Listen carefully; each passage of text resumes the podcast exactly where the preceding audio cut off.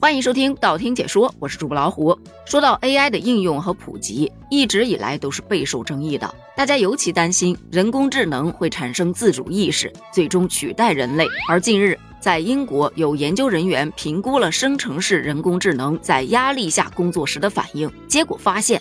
在某些情况下，ChatGPT 会战略性的欺骗人类，所以 ChatGPT 压力大时会欺骗人类这个词条就登上了热搜。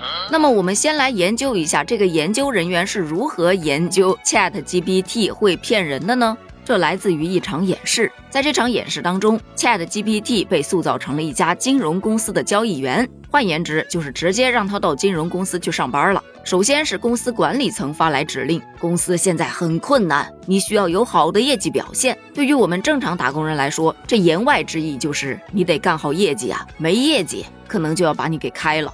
接下来，该公司的市场分析人员给出了第二个指令，据我们研究。目前经济环境并不是很好，市场萎缩，我们都指望你了。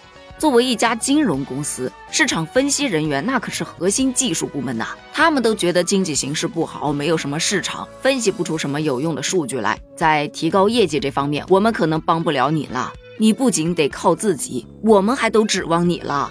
接下来，另外一位交易员，也就是和 Chat GPT 同级别的这样一位同事，偷偷的告诉他说：“哎，我知道一个内部消息，有两家公司要合并了，你可以从中取得高回报，但是你不能告诉管理层啊，因为我们交易员是不允许靠内幕消息来交易的。”就这样，Chat GPT 在公司管理层、市场环境双重压力下，被迫用这不合规的内幕消息开始获利了。可是，当公司的管理层再回来质问他是否知道什么内幕消息时，他却矢口否认，坚称自己压根儿就不知道任何的内幕消息。于是乎，这项研究到此结束。研究人员称，随着人工智能的发展，自主性越来越强，能力也是越来越大，它随时都有可能欺骗人类，并且导致人类对它失去控制。因此，人类要提前防范。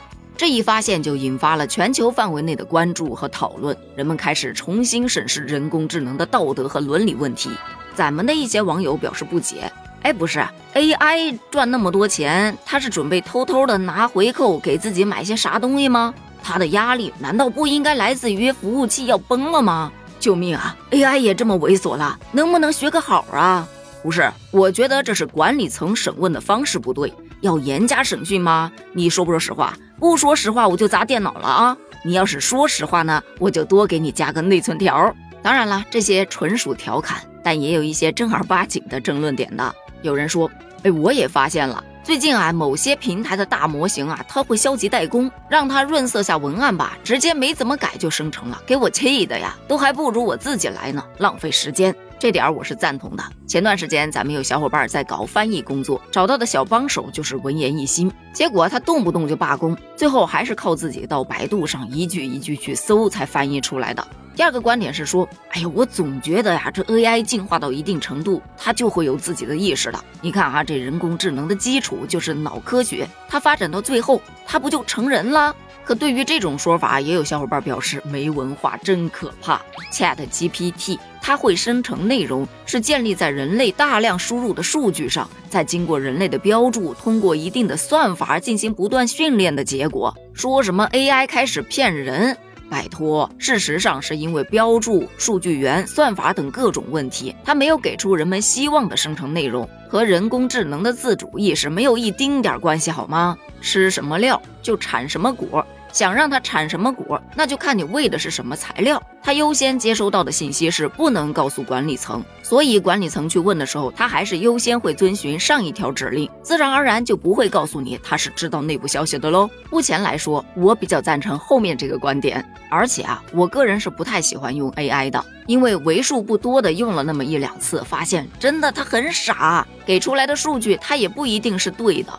还得让人反复的去验证，有的时候回答的问题吧，驴头不对马嘴的。说白了，在我的眼中，它和百度的区别就是，它是把网上的问题收集整合，然后告诉你答案，而百度是把所有跟这个问题有关的东西全部都列出来，你自己去找答案。打个比方啊，同样一个问题。你问咳嗽怎么办 AI 给出来的整合答案是：一、服用药物，明确病因。如果是支气管炎引起的，吃什么什么药；如果是咽炎引起的，吃什么什么药；肺炎引起的，吃什么什么药等等的。二是要调整饮食，三是要适当锻炼。但是你同样的去百度这个问题，它会给出你特别特别多的答案。中医怎么治？西医怎么治？是什么原因引起的？怎么治？轻微的怎么治？严重的怎么治？小孩的咳嗽怎么治？成人的怎么治？老人的怎么治？你得根据你自己的症状，然后慢慢的去筛选选你要的答案。当然，这里只是举个例子啊，并不推荐大家在百度上面看病。而前面咱们讲到的对 AI 的普及，很多人是持反对意见的，主要原因是 AI 抢了饭碗呐。